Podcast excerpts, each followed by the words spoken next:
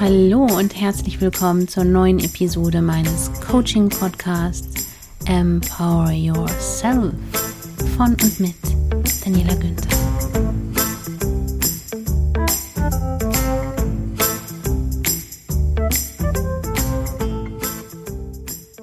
Heute möchte ich über ein unglaublich wichtiges Thema sprechen, mit dem Kontaktabbrüche oder Beziehungen jeder Art stehen und fallen. Es geht um die Wahrnehmungsunterschiede von Menschen. Unterschiede in der Erlebniswelt und in der Wahrnehmungsweise von Menschen, die wir meines Erachtens nicht genug auf dem Zettel haben und gar nicht hoch genug einstufen können und beachten können, wenn es darum geht, einander verstehen zu wollen, ich will mal gleich mit ein paar Beispielen loslegen, die mir in letzter Zeit über den Weg gelaufen sind. Beispielsweise habe ich beruflichen Kontakt mit einer Person, die die Mitarbeiter, wenn sie die zitiert, immer so automatisch nachmacht. Also so nachäfft.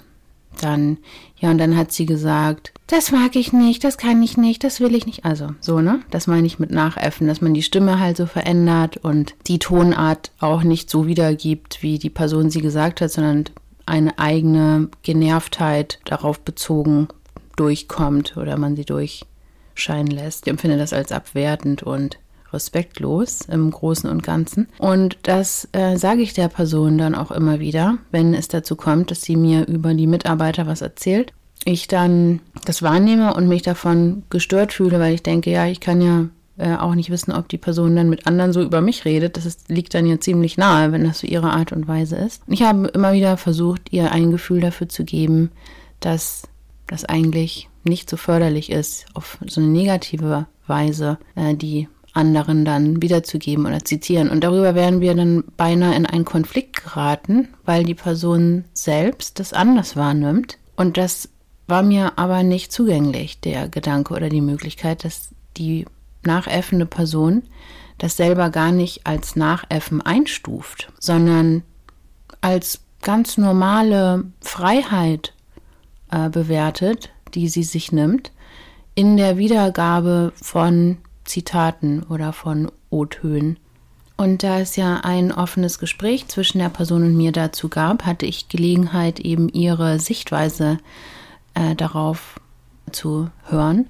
Und das hat mir einfach glaubhaft vermittelt, wie sie das dargestellt hat, dass ihr selber der Person das nicht bewusst ist und das nicht so gemeint ist und sie das nicht als Nachäffen definieren würde das hat mich erstaunt. Also es hat mich dann plötzlich erreicht und ich konnte ihr dann direkt sagen, okay, okay, ich verstehe, ich verstehe, du nimmst es wirklich anders wahr, du bewertest es nicht als Nachäffen, du stufst es anders ein.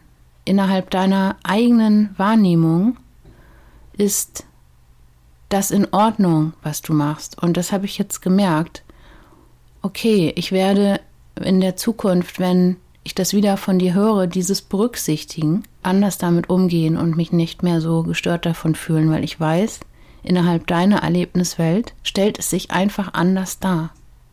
Das ist unheimlich entlastend für mich als jemand, der natürlich denkt, da läuft was schief, das darf so nicht sein, man sollte innerhalb von Mitarbeiterkreisen einander respektvoll und höflich behandeln und automatisch unterstelle ich der Person, die sich anders anhört oder anders erscheint, als das in dieses Raster von Höflichkeit und Respekt passt, aus meiner Wahrnehmung, dass sie respektlos und unhöflich an der Stelle ist. Das haut aber eben dann nicht hin, wenn die Person selbst ein anderes Wahrnehmen und Erleben hat. Es gibt ja auch diese Darstellung, in der zwei Menschen an einem See sitzen. Da fahren Boote vorbei, da sind Berge und ein Sonnenuntergang im Hintergrund. Es zwitschern einige Vögel ihre Abendgesänge. Es sind ganz verschiedene Sachen, die da so zu beobachten sind. Und dann fragt man beide Personen nach 15 Minuten, in denen sie da zusammen gesessen haben, was sie eigentlich erlebt und gesehen haben. Und das Lustige ist, obwohl die äh, einen Zentimeter Raum zwischen sich hatten, haben sie total unterschiedliche Sachen gesehen und erlebt in diesen 15 Minuten. Und das hat mich für mein Leben, diese Schilderung dieser Situation, geprägt, in dem Sinne, dass ich nie wieder vergessen wollte, dass ich nicht annehmen darf, mein Gegenüber, was doch genau neben mir sitzt, was doch genau das Gleiche sieht wie ich, würde auch das Gleiche erleben und wahrnehmen wie ich. Das ist nicht der Fall.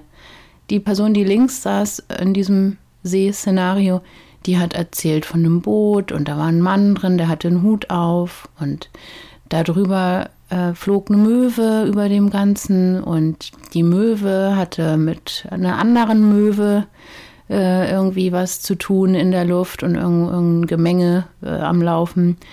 Die andere Person hat die Möwe gar nicht gesehen, die hat die Möwe auch nicht gehört. Als sie gefragt wurde, ja, was ist denn mit der Möwe? Hast du die nicht gesehen? Nee, da war gar keine Möwe. Ja, da war keine Möwe. Ich möchte fast eine Schweigeminute einlegen hier an dieser Stelle, weil es so, so entscheidend ist, dieses zu berücksichtigen und das einfach übersetzt werden kann auf alle zwischenmenschlichen Situationen, in denen es irgendwie zum Konflikt kommt oder man sich missverstanden fühlt und denkt, das kann doch nicht wahr sein, wie die andere Person jetzt redet, reagiert, sich verhält oder das wahrnimmt. Und doch, das kann eben doch sein. Es ist nicht so leicht zu sehen, wie ein anderer von innen die Welt erlebt und wie sie durch seine eigene Brille aussieht. Aber es ist tatsächlich so, dass auch wenn wir es nicht sehen können, es diese ganz gewaltigen Unterschiede gibt. Oft denken wir ja, wenn ich jetzt so auf die Straße gehe oder das und das mache, dann werden alle, dann wird Mann da draußen so und so über mich denken oder mich verurteilen. Aber es gibt diese gleichgeschaltete Masse nicht. Es gibt diese Art von Gesellschaft in der Weise nicht, dass sie als homogene Masse die gleiche Wahrnehmung hätte und es eine Sache, eine Wahrnehmung gibt, die normal ist und die nun alle normalen und gesunden Menschen teilen und jeder, der da rausfällt, ist irgendwie ein Sonderling. Nee, wir sind alle Sonderlinge. Jeder einzelne von uns ist ein Sonderling. Und das ist unheimlich wertvoll und kostbar und entlastend zu berücksichtigen in jeder zwischenmenschlichen Situation. Jetzt hätte natürlich, wenn wir nochmal zu den beiden am See zurückkehren, der Linke, der die Möwe gesehen hat, ja den anderen für verrückt erklären können. Wir saßen doch hier zusammen. Wie kann es denn sein, dass du die Möwe nicht gesehen hast? Bist du verrückt? Hast du was getrunken? Hast du was eingenommen? Was stimmte nicht mit dir? Die Möwe war doch da, direkt vor deiner Nase.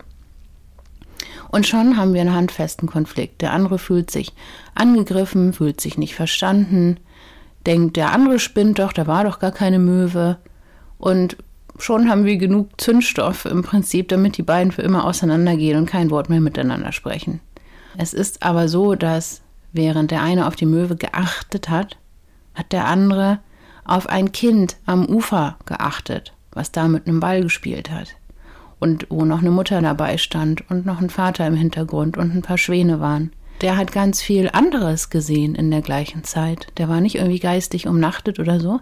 Der hat seinen Fokus einfach auf eine andere Situation gelegt, die auch gleichzeitig da war und stattgefunden hat. Das ist einfach wichtig für den anderen zu wissen, dass nicht jeder gleichzeitig auf die gleichen Dinge achtet sondern dass man sich immer nur auf eine Sache gleichzeitig auch konzentrieren und diese wahrnehmen kann. Wie in diesem Beispiel mit dem äh, lila Elefanten oder welche Farbe der auch immer haben soll. Wenn ich dich jetzt auffordere, denk nicht an einen lila Elefanten, zack, ist dein Geist schon okkupiert und beschäftigt mit der Aufgabe, sich kein lila Elefanten vorzustellen, während er natürlich ganz genau das tut. Also ich gebe dir eine Information, ein Wort, ein Eindruck und der Geist ist damit dann unmittelbar beschäftigt, das zu verarbeiten, zu erleben. Und so ist es eben auch mit der Möwe.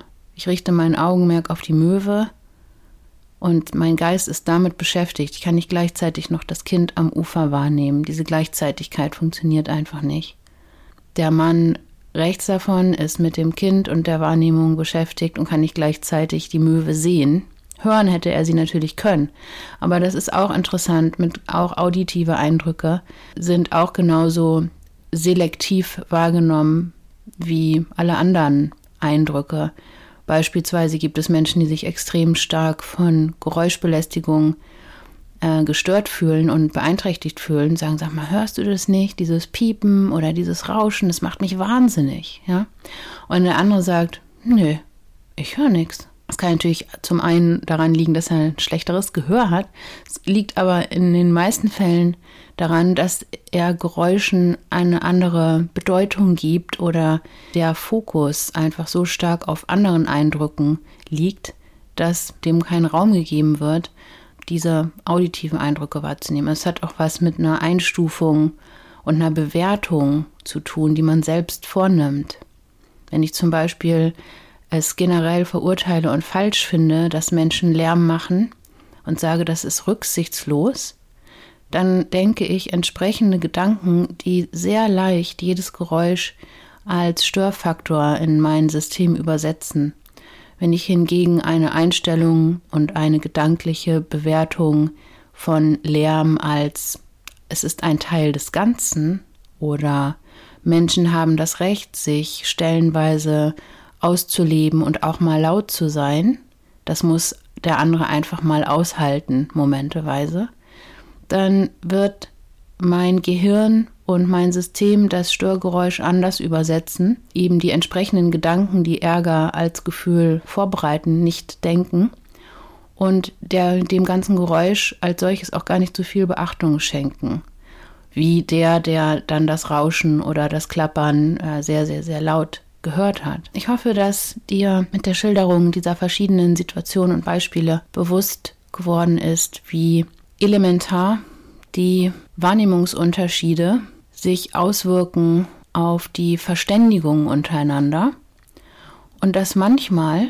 Verständigung nicht möglich scheint zwischen zwei Parteien, welcher Art auch immer, oder auch mehreren Parteien, wenn man nicht berücksichtigt, dass es Wahrnehmungsunterschiede gibt. Und zwar, die gibt es relativ verlässlich, dass man mal einen Menschen trifft oder mit einem Menschen zu tun hat, der die Welt ganz ähnlich wahrnimmt und ganz ähnlich sieht in großen Teilen. Das ist eine Besonderheit. Wir denken aber, es sollte umgekehrt sein. Es ist eine Besonderheit, wenn man die Welt nicht mit gleichen Augen sieht. Es ist genau umgekehrt. Es ist eine Besonderheit, wenn man die Welt mit gleichen Augen sieht und den Fokus auf die gleichen Dinge richtet und so weiter. Du kennst es vielleicht auch aus deinem Leben, wie verstörend es wirken kann, wenn du mit einem sehr guten Freund, einer sehr nahestehenden Person vielleicht eine Situation völlig anders wahrgenommen hat. Und wie irritiert und enttäuscht und eigentlich auch geängstigt wir dann reagieren können, weil es uns doch so wichtig ist, dass man sich darauf verlassen kann, dass wenigstens eine bestimmte Gruppe von Menschen die Welt so sieht wie wir und wir nicht alleine dastehen mit unseren Wahrnehmungen.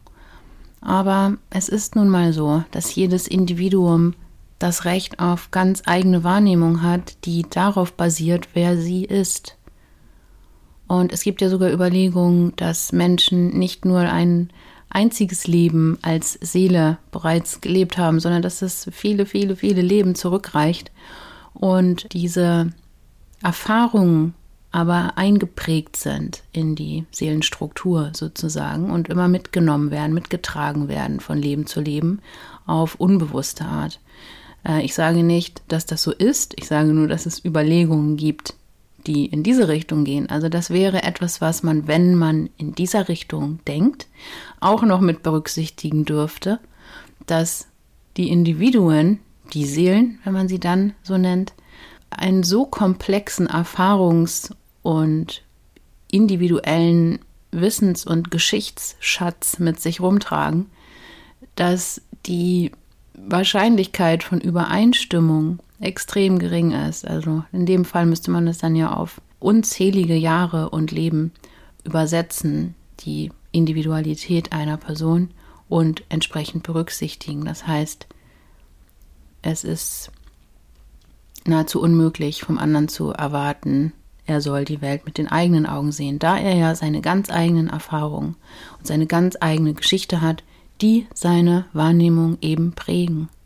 Ich glaube, es fällt sehr leicht zu berücksichtigen oder sich vorzustellen, dass jemand, der als Kind traumatisiert wurde durch Missbrauchserfahrungen, körperlicher Gewalt und emotionaler Gewalt, im Erwachsenenalter eine andere Sensibilität hat also Gewalt anders wahrnimmt, mit anderen Worten, als jemand, der keine Gewalterfahrungen in seiner Kindheit machen musste. Solche Überlegungen machen es uns völlig klar, dass selbstverständlich die Erfahrung und die Geschichte eines Menschen bestimmen, wie er die Welt wahrnimmt und bewertet. Das führt mich auch zu dem Thema äh, Kontaktabbruch zwischen Eltern und Kindern, welches ich schon in der Episode 3 kurz mal gestriffen habe, in der ich Erlebnisse aus Familienaufstellungen erzählt habe, die ich dort beobachtet habe, wo es äh, mit der Akzeptanz und der Anerkennung des Leids des anderen gelungen ist, Menschen wieder in Kontakt zu bringen, die lange nicht in Kontakt waren. In dem Fall waren es zehn Jahre. Ich kriege immer wieder mit in solchen Konstellationen, wo Kinder, erwachsene Kinder dann nicht mehr mit ihren Müttern oder Vätern sprechen.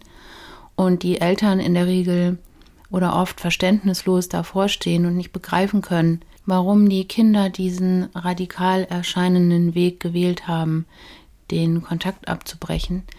Und die Kinder auf der anderen Seite, die ja schon dann erwachsen sind, aber aus der Sicht der Eltern natürlich immer Kinder bleiben, nicht begreifen können, warum sie nicht das bekommen haben, was ihnen als Kind so wichtig gewesen wäre zu erhalten. Also es ist viel Unverständnis auf beiden Seiten. Ein Grund davon ist, dass die Wahrnehmungsunterschiede oft nicht berücksichtigt werden. Man berücksichtigt nicht den Aspekt der unterschiedlichen Wahrnehmung und Erlebniswelt. Da gibt es ein Beispiel von einer Mutter, die war unheimlich enttäuscht, als ihre Töchter sie nicht im Krankenhaus besucht haben, weil sie einen operativen Eingriff hatte, der für sie sehr schlimm war. Das hatte sie sehr geängstigt. Gleichzeitig hat sie aber versucht, die Töchter, die beide so im Alter von 17 waren, zu dem Zeitpunkt nicht zu sehr zu ängstigen oder reinzuziehen ähm, und sie unbelastet zu lassen und hat aber gleichzeitig erwartet, dass sie direkt am gleichen Tag zu Besuch kommen oder spätestens am nächsten Tag. Das passierte aber nicht. Die Töchter kamen erst vier oder fünf Tage später zu Besuch. Und das hat eine so große Verletzung und Wunde ausgelöst in der Mutter, dass sie das 30 Jahre später noch wusste und das auch so lange als Enttäuschung und als sehr schwere Kränkung abgespeichert hatte, die zwischen ihr und den Töchtern stand. Die Töchter auf der anderen Seite danach befragt, warum sie eigentlich nicht ins Krankenhaus direkt gekommen sind, haben geäußert, dass ihnen nicht klar war, dass das überhaupt so schlimm für die Mutter war, dass es überhaupt ein größerer Eingriff war und dass sie deswegen sich mehr Zeit gelassen haben, weil sie auch sowieso als Teenagerin unheimlich okkupiert waren von ihren ganzen Freizeitplänen. Hätten sie begriffen, in was für einer emotionalen Situation die Mutter ist, wären sie schneller gekommen. Und das konnte erst 30 Jahre später geklärt werden und stand 30 Jahre lang zwischen den Töchtern und der Mutter, weil beide Parteien nicht berücksichtigen konnten, wie die innere Erlebniswelt des anderen aussah. Beide haben einander unterstellt, Sie wüssten doch ganz genau, denn Mann weiß doch, wenn jemand ins Krankenhaus kommt, braucht er sofort Besuch, hat die Mutter angenommen. Innerhalb ihres subjektiven Erlebens war das so und war das das Selbstverständlichste von der Welt. Sie hat Recht innerhalb ihres Systems, ihres Erlebens. Aber die Töchter haben genauso Recht innerhalb ihres Erlebens. Und in dem war ihnen nicht klar, unter anderem auch deswegen, weil die Mutter sogar aktiv versucht hat, die Tochter zu schützen vor der belastenden Situation. Die Mutter ist im Krankenhaus und hat Angst, Das ist ihr dann aber entglitten später und sie hat es gar nicht mehr berücksichtigt, dass sie ja den Töchtern extra nicht vermittelt hatte, wie schlimm es eigentlich ist für sie. Trotzdem hat sie aber die Erwartungshaltung genauso aufrechterhalten und dadurch nicht angemessen berücksichtigen können, wie das innere Erleben und die Sichtweise, die Wahrnehmung der Mutter, die im Krankenhaus ist, seitens der Töchter aussieht. Und diese Unterstellung, Missinterpretationen, Annahmen und diese unausgesprochenen Störfelder, dass wir dann auch nicht darüber reden offen, sondern so gekränkt sind, dass wir denken, das kann nicht wahr sein, das kann ich kaum aushalten, sofort zur äh, Schlussfolgerung springen, meine Töchter lieben mich nicht, ich bin meinen Töchtern nicht mal äh, wert, dass sie mich sofort besuchen. Diese selbstverletzenden Gedanken und hochgradig interpretatorischen Gedanken haben gar nichts mit der Realität zu tun gehabt und einen effektiven Kontaktabbruch zwischen Parteien hergeführt, die einander so nahe stehen, dass es einen unglaublichen Schmerz auslöst, nicht miteinander verbunden zu sein und unglaublich viel Kraft kostet, das 30 Jahre lang zu überbrücken und so sein Leben zu führen, dass man das trotzdem gut aushalten kann.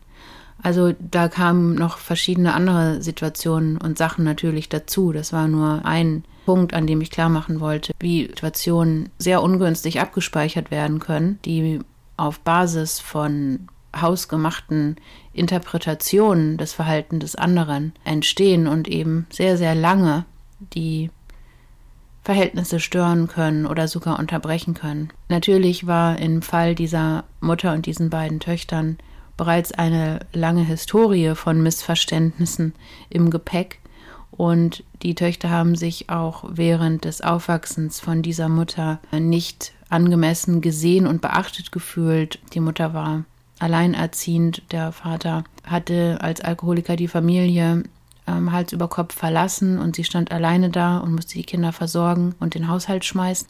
Und für die Kinder sah es so aus, als wäre die Mutter nicht verfügbar emotional und wirklich anteilnehmend und würde die Töchter nicht so lieben, wie es Kindern zusteht. Die Mutter war aber von ihrer eigenen Situation völlig aufkonsumiert und belegt und beschäftigt damit, das Leben so zu schaffen, dass die Basis steht. Und das haben die Kinder interpretiert als mangelnde Liebe an sie, was völlig verständlich ist, dass die Kinder das interpretieren, weil sie brauchen natürlich neben Haushalt und Essen auf dem Tisch, brauchen sie natürlich noch viel mehr Zuwendung, Aufmerksamkeit, Zeit gemeinsame, das Gefühl, dass jemand da ist, an den sie sich wenden können, jemand da ist, an den sie ihre Sorgen weitergeben können und zwar verlässlich. Das konnte die Mutter eben nicht leisten. Das allerdings als mangelnde Liebe an sie zu interpretieren, wird der Mutter in dem Sinne nicht gerecht, dass sie ja gar keine Möglichkeit hatte, die Liebe zu sich und zu den Kindern in einer Weise zu leben, die über die Grundversorgung hinausgeht. Denn ihre Kräfte und ihr inneres Rüstzeug als Frau, ja, inklusive beschädigten Selbstwertgefühls und beschädigter Selbstliebe durch die Verlassenserfahrung durch den Mann und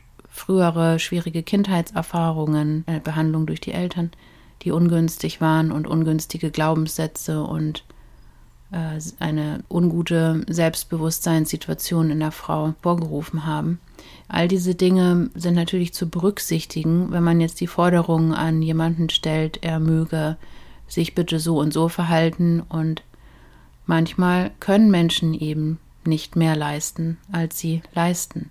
Und dann ist es sehr leicht, ihre Wahrnehmungsindividualität nicht zu berücksichtigen und zu sagen, ich vergesse jetzt mal, dass der andere in seiner Kindheit nicht genährt wurde emotional. Ich vergesse jetzt mal, dass der andere verlassen wurde von seinem Partner und jetzt mit zwei Kindern alleine dasteht und jeden Tag kämpft darum, die Kraft aufzubringen, genug Geld zu verdienen. Also all diese Sachen sind so leicht einfach nicht zu berücksichtigen und als selbstverständlich anzunehmen, dass jeder immer funktionieren soll und alles immer so läuft wie in der Suppenwerbung, alle ähm, glücklich rund um den Tisch versammelt sind. Es ist in der Realität anders. Jeder hat sein Paket zu tragen und seine Geschichte von Leiterfahrungen oder auch von sehr ungünstigen Ausgangssituationen, mit denen er ins Leben geschickt wurde. Und mit diesem emotionalen Paket gehen Menschen jeden Tag durchs Leben. Und auf dieser Basis nehmen sie die Welt um sich herum wahr. Also auch die Mutter in unserem Beispiel hatte es sehr leicht zu glauben, meine Kinder lieben mich nicht, meine Kinder kümmern sich nicht um mich, ich bin nicht wichtig für sie, weil dieses Gefühl, nicht wichtig zu sein für den anderen und dass keiner da ist, der sich um sie kümmert, sowieso implementiert ist in ihr. Von den Eltern kannte sie dieses Gefühl, von ihrem Mann kannte sie dieses Gefühl, der sie ja verlassen hat. Und so ist ihre innere Einstellung, ihre Linse sozusagen so eingestellt, dass sie es sehr, sehr leicht hat, in diese Richtung Situationen zu interpretieren und auch zu missinterpretieren und damit sich selber abzuschneiden von der Verbindung mit anderen und immer wieder die gleiche Situation selber hervorzurufen durch den eigenen Blickwinkel. Damit berühren wir jetzt auch schon das hochinteressante Thema des Resonanzgesetzes und darauf möchte ich in der nächsten Folge nochmal ausführlicher eingehen, auf das Thema Resonanz und was es mit unserem Leben macht, beziehungsweise was wir durch unsere Einstellung, durch unsere Resonanzlage, die wir selber in uns kreieren, für unser Leben erwirken und ein Bewusstsein dafür zu schaffen, wie das zusammenhängt. Ich freue mich jetzt schon ganz doll auf dich und die nächste Ausgabe, dich dort wieder begrüßen zu dürfen. Ich wünsche dir einen wunderschönen Tag, einen wunderschönen Abend, wo auch immer du gerade in der Welt bist. Denk immer daran, du bist ein wundervoller Mensch. Danke, dass es dich gibt. Ciao, ciao.